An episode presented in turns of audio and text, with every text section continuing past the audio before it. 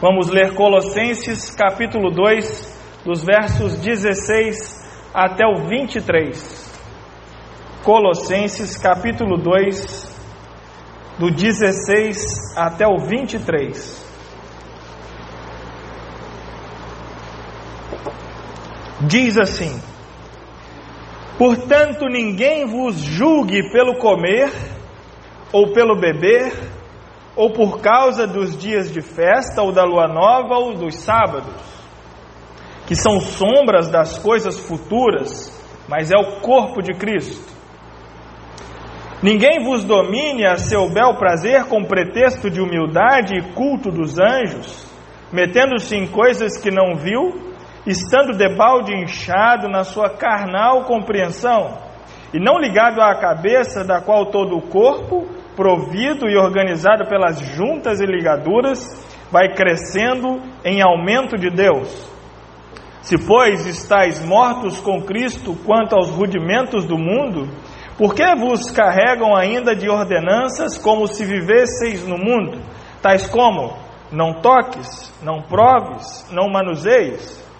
as quais coisas todas perecem pelo uso, segundo os preceitos e doutrinas dos homens, as quais têm, na verdade, alguma aparência de sabedoria, em devoção voluntária, humildade e em disciplina do corpo, mas não são de valor algum, senão para a satisfação da carne.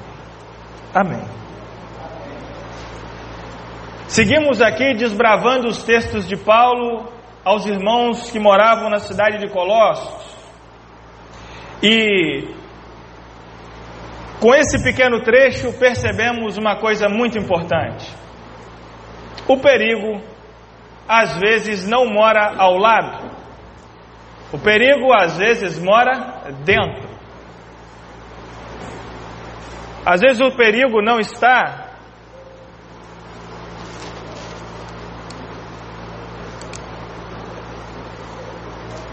Às vezes o perigo não está fora de nós, ele está dentro da gente. Às vezes o perigo pode não estar fora da igreja, mas estar dentro da igreja.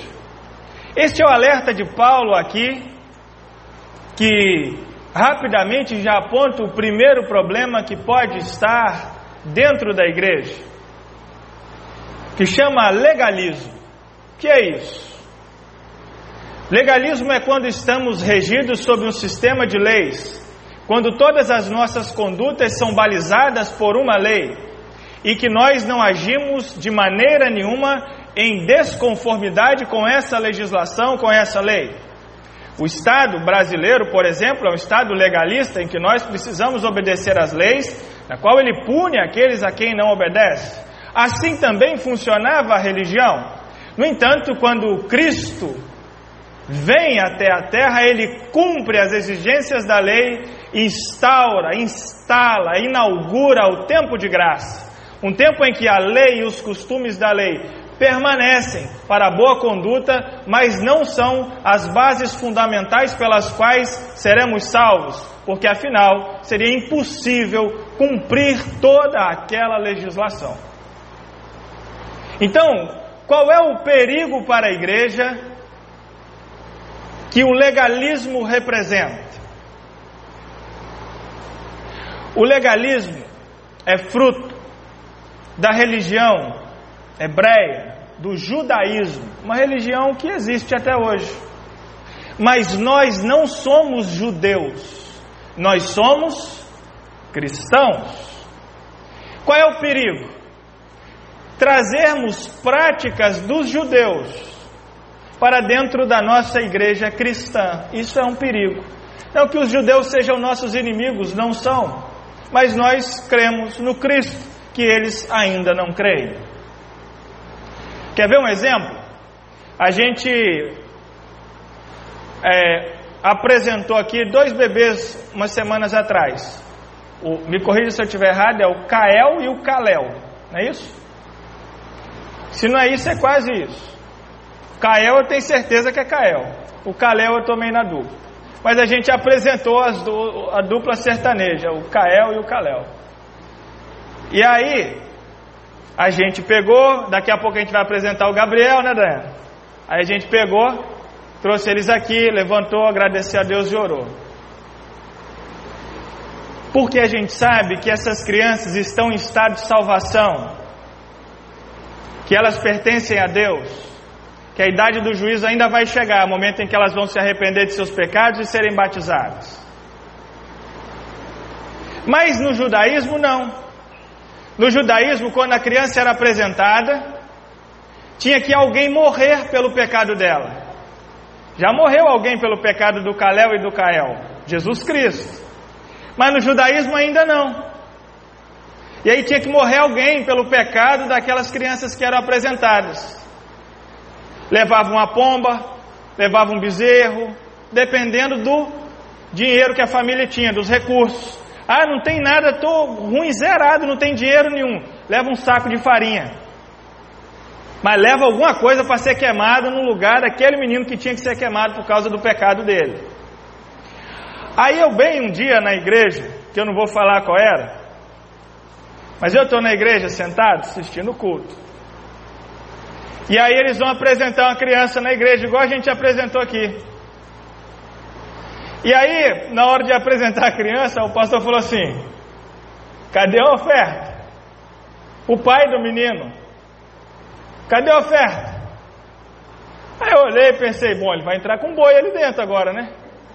Porque não, o Novo Testamento, o Antigo Testamento, vai entrar com bezerro, um boi, um boi de um ano já é um boi grandão, né? Ou senão vai entrar com uma gaiola, com um passarinho. Aí o pastor acrescenta: Gente, isso aconteceu, eu não acreditei.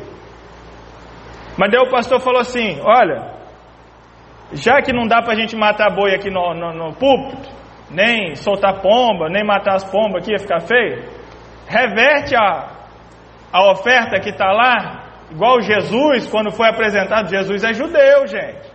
Ele não tinha morrido ainda. Quando Jesus foi apresentado lá e levaram as pombas lá, reverte ela no, no dinheiro. Aí eu pensei, então o cara vai trazer um caminhão de dinheiro, porque um boi está valendo um caminhão de dinheiro, né? E aí eu falei, bom, reverte lá no dinheiro. E aí então o pai entrega o dinheiro, põe ali no, no gasofilácio e, e é, é, feita a oferta, a, a, a apresentação da criança. O que é isso, irmãos? Não me cabe aqui julgar questões de má fé ou, ou, ou não. Não entro nesse mérito mas é no mínimo uma prática judaizante. É trazer o legalismo para dentro da igreja. É trazer essas legislações que existiam na religião judaica e que existem até hoje para dentro da igreja que é cristã. E isso não pode. Isso escraviza os irmãos. Isso está aqui, ó, no verso 16 e 17. Portanto, ninguém vos julgue pelo comer ou pelo beber, ou por causa dos dias de festa, ou da lua nova, ou dos sábados, ou seja, pelo aquilo que a lei instrui a respeito dessas coisas. Ninguém os julgue por isso. Vocês foram libertos disso. Acabou esse julgo da lei, que são sombras das coisas futuras, mas o corpo é de Cristo. Ou seja, olha, agora irmãos, Paulo diz aos irmãos de Colossos, e ecoa agora para os irmãos aqui em Santa Mônica.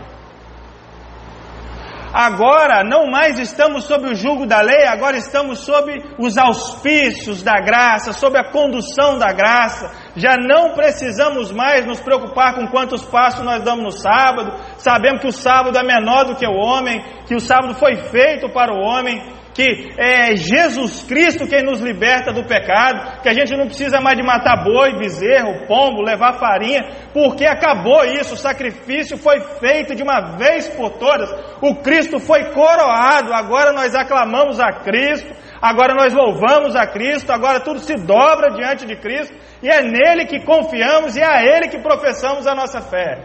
É Ele que perdoa os nossos pecados, é Ele que nos purifica. Não precisa mais guardar isso aqui, não, gente. Precisa não. É isso que ele está dizendo. Por quê? A prática judaizante estava entrando na igreja que era cristã. E estava trazendo os irmãos de volta às práticas anteriores pelas quais Cristo morreu para nos libertar. Cristo morreu de uma vez para nos salvar. E aí a gente pega essas legislações e às vezes traz para dentro da nossa vida. Alguém pode dizer, então, pastor, olha, o Antigo Testamento pode ser esquecido? De maneira nenhuma. Não.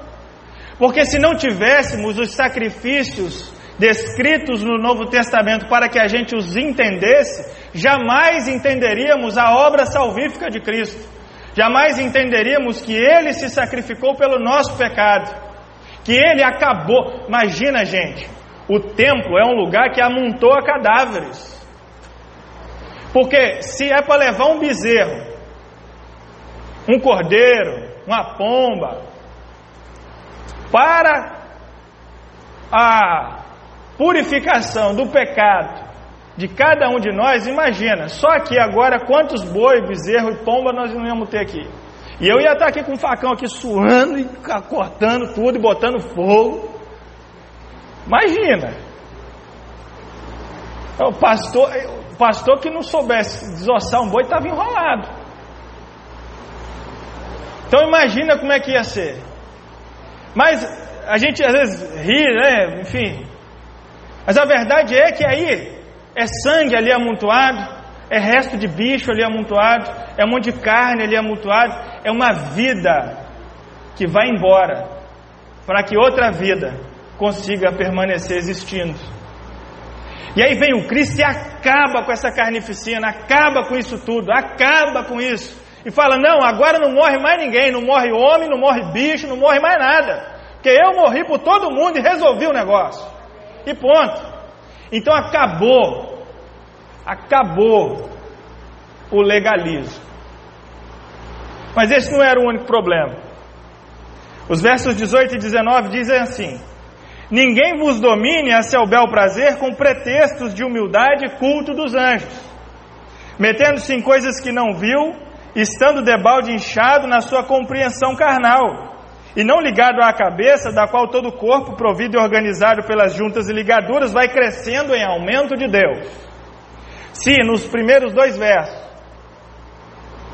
o Paulo fala sobre legalismo, nos dois outros, 18 e 19, ele fala sobre o sincretismo. Nas quarta-feira nossa estão sendo, né, cheio de termos, enfim, podem anotar. Que, que é o sincretismo? Sincretismo é quando a gente pega fragmentos de religiões diferentes e mistura na religião cristã. Então a gente pega um fragmento aqui nesse texto da religião judaica e coloca dentro da igreja. Pega um fragmento da filosofia grega, afinal Colossos é uma cidade helênica, e joga dentro da igreja. Esse culto dos anjos é uma religião, é, uma, é, um, é um fragmento da religião de mistério que pula para dentro da igreja. Legalismo pula para dentro da igreja. E aí as pessoas vão vivendo na rotina sobre essas orientações e acabam misturando tudo. A gente tem alguns exemplos de sincretismo também no nosso meio. Nós vemos religiões, denominações, e eu não estou aqui para criticar, apenas constatando o fato, descrevendo a realidade. Nós temos denominações que pregam a Cristo como Salvador, mas em seu culto adotam medidas que são oriundos de outras perspectivas religiosas. Por exemplo, nós cremos que Deus cura e sara. Amém. Cremos, lógico que cremos. Cremos que essa ação de Deus é direta no indivíduo. E a gente cansa de falar aqui que o homem é um canal para esta bênção, ele não é o dono desta bênção. O poder não repousa no homem. Deus usa pessoas, fala através de pessoas, mas é Ele quem faz. Agora,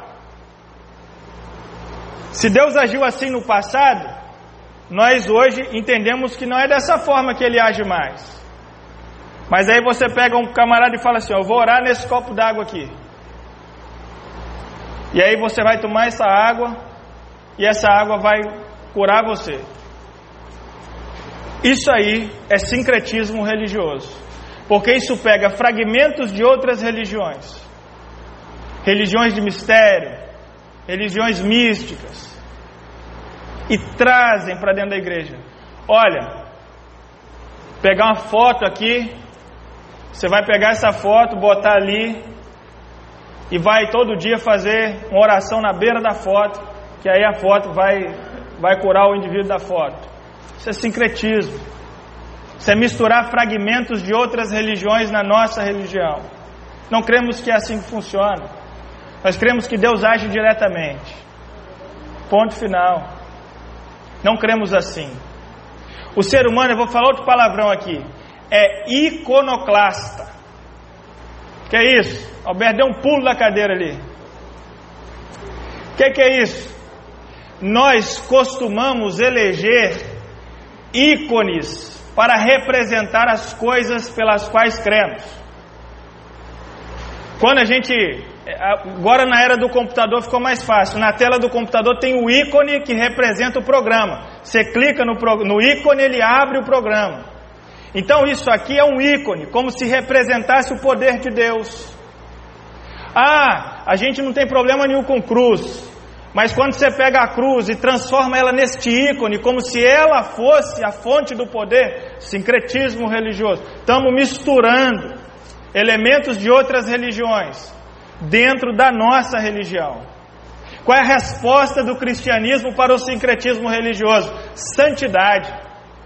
Santidade. O cristão é separado, o cristão é diferente. O cristão, inclusive no passado, nessa época aqui, era taxado com a peja de ser ateu, porque ele não possuía ícones para representar a sua fé, porque ele abandonava os ídolos. Por que é que o cristão abandona os ídolos, abandona os ícones, abandona as representações? Porque tudo que for é, incumbido de representar a Deus vai diminuí-lo. Não tem como representar a Deus. Não tem como, porque Ele é acima de todas as coisas. Qualquer imagem que fizermos dele vai diminuí-lo. É por isso que lá nos mandamentos ele fala: não faça para si imagem, escultura, nada disso. Porque qualquer coisa que você fizer para me representar, me diminui. Eu não aceito ser diminuído.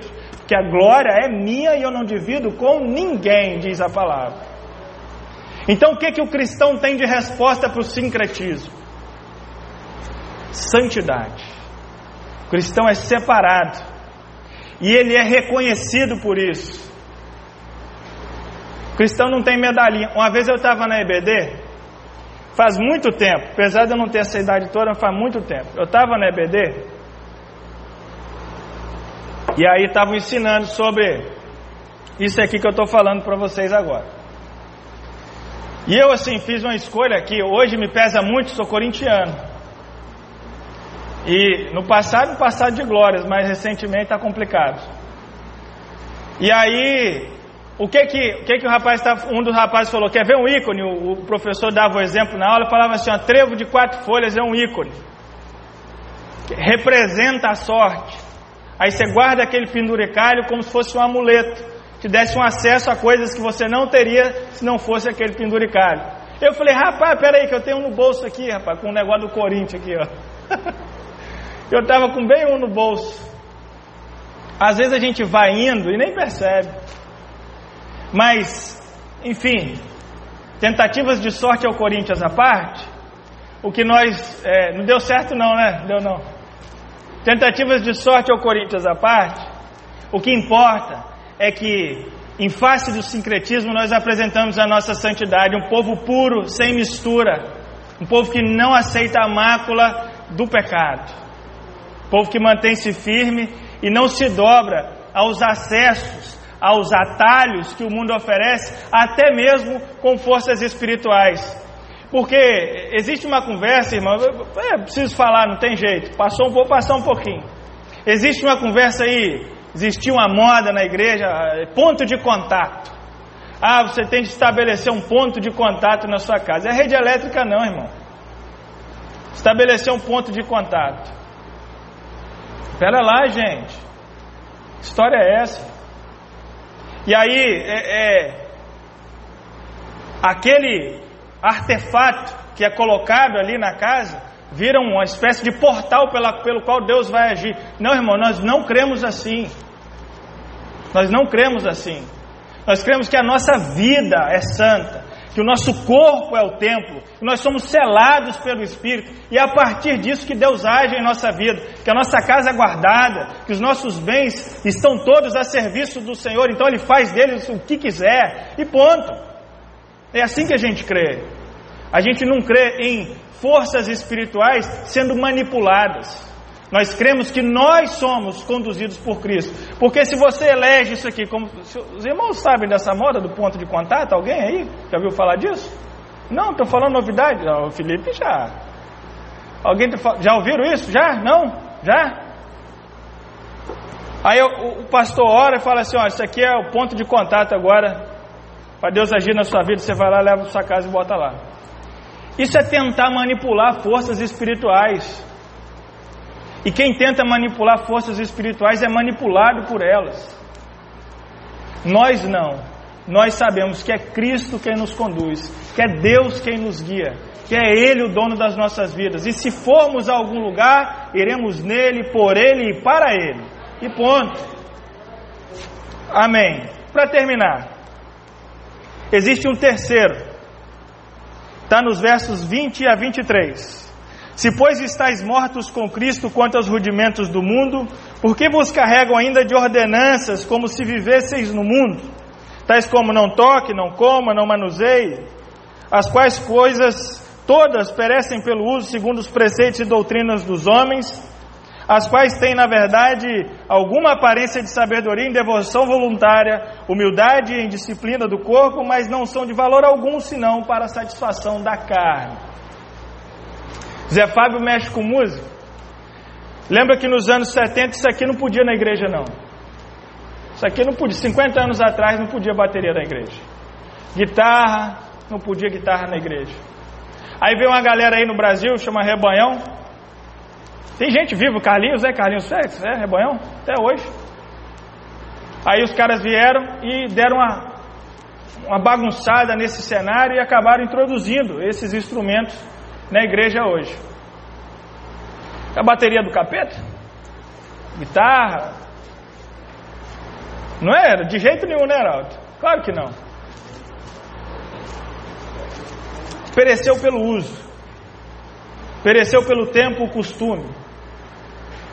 Existem coisas que perecem. Mulher usar saia, mulher usar calça, cabelo comprido, pintar cabelo, os homens implantam cabelo agora, Demi, sabia? Pode, não é pecado não. É, pode.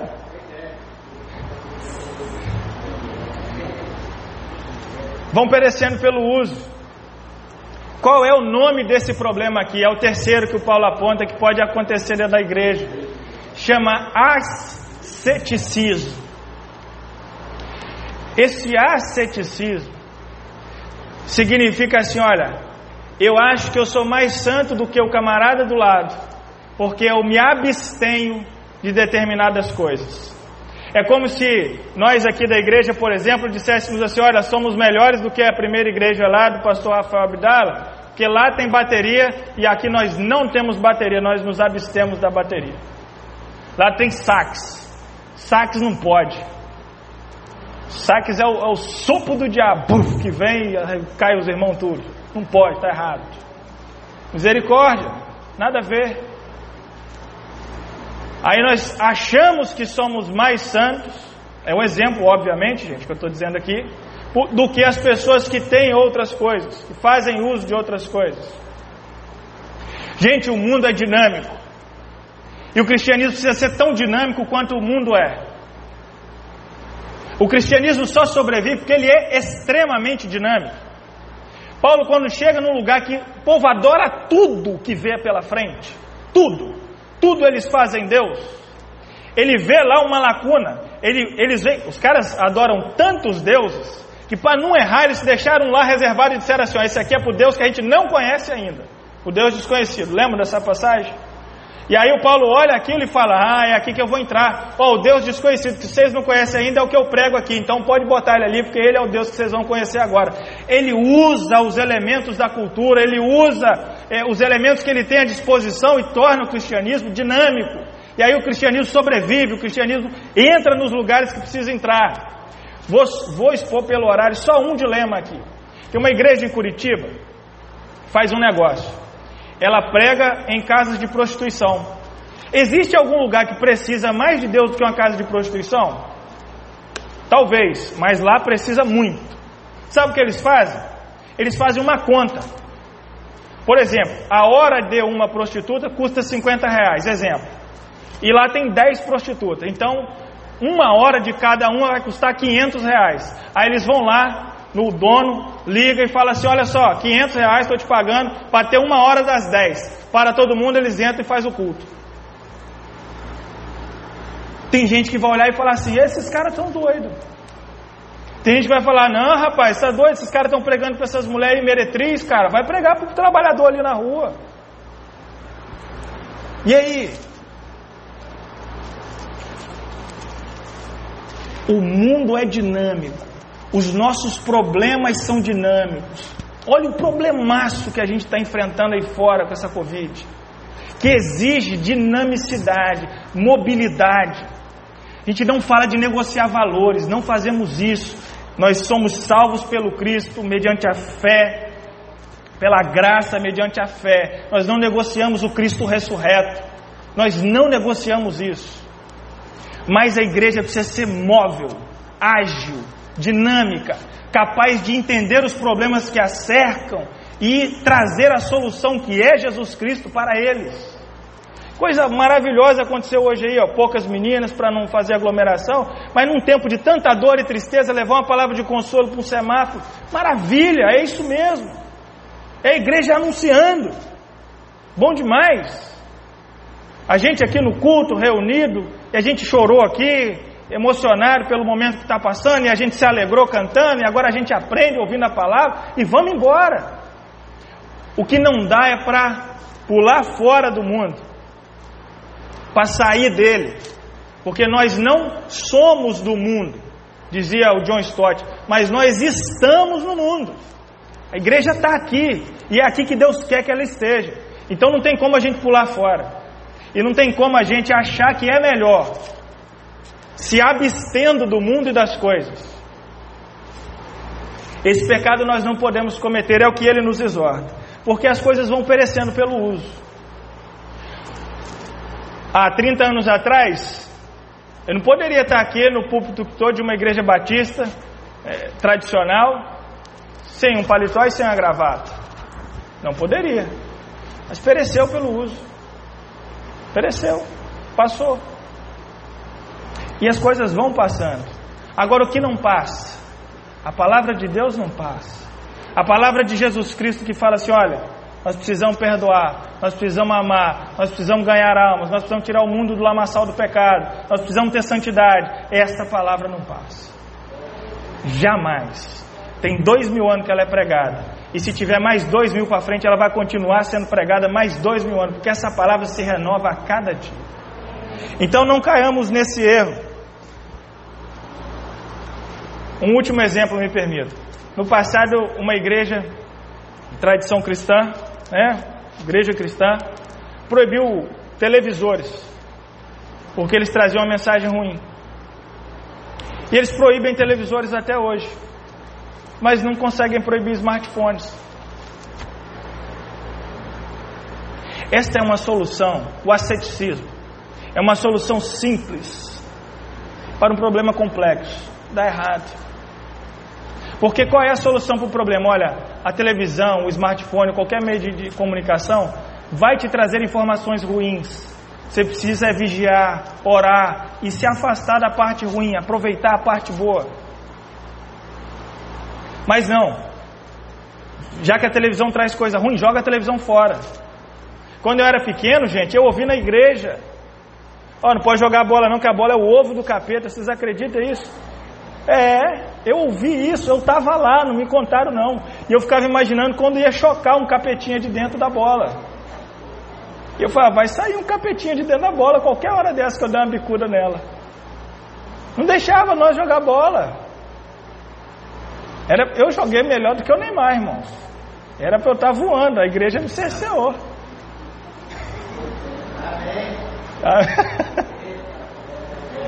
Gente, isso tudo é produto desses exageros.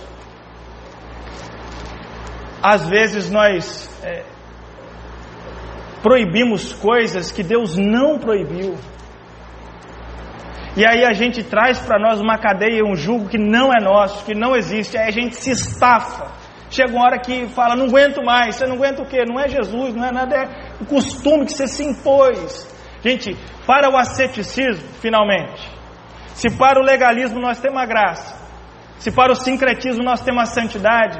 Para o asceticismo nós temos a liberdade que vem pela verdade que conhecemos. Que se a verdade, se a gente conhecer a verdade, diz o texto, a verdade nos libertará. Então, para o asceticismo, nós temos a verdade, a palavra. Por isso que a gente precisa conhecer a palavra. Porque senão qualquer um vem e passa ó, uma conversa na gente, um vento de doutrina, para citar o Paulo, e carrega a gente embora. Os filhos da luz se perdem por falta de conhecimento. Não conhece precisa conhecer a palavra, para a gente não ser levado por conversa fiada dos outros. Mas ao contrário, a igreja permanecer firme, para que haja nela ó, uma devoção voluntária. Nosso Deus é um Deus de ações voluntárias. Não adianta agir em relação a Deus obrigado, para que haja uma devoção voluntária, uma humildade verdadeira, para que haja sim uma disciplina no corpo, afinal ele é o templo do Espírito, e que não seja para satisfazer a carne, como diz o verso 23, mas ao contrário, para glorificar a Deus. Que essa mensagem fique no coração dos irmãos, para que a gente se mantenha firme, sabe? Que esse tempo é um tempo difícil que a gente está vivendo. E eu acredito muito que esse tempo está forjando o nosso caráter. Esse tempo está sendo uma espécie de, de sarrafo que vai nivelando e que está separando o homem de menino.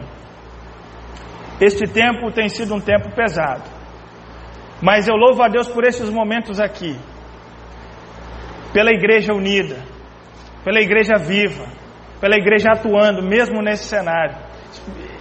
Isso é motivo de muita alegria, motivo de louvarmos muito a Deus e de nos regozijarmos uns na vida dos outros. Isso é bênção. Essa igreja é bênção. Essa igreja é a resposta de Deus para esse tempo, para a oração das pessoas. Então ela precisa permanecer firme, firme como uma rocha. E essa é a minha oração pelos irmãos. Essa é a minha oração por esta igreja. Para que a gente continue com um sorriso no rosto, espalhando por aí a marca de Cristo e não ser levado por vento de doutrina ou ser dobrado pelas circunstâncias adversas. Vamos em frente, em nome de Jesus. Amém?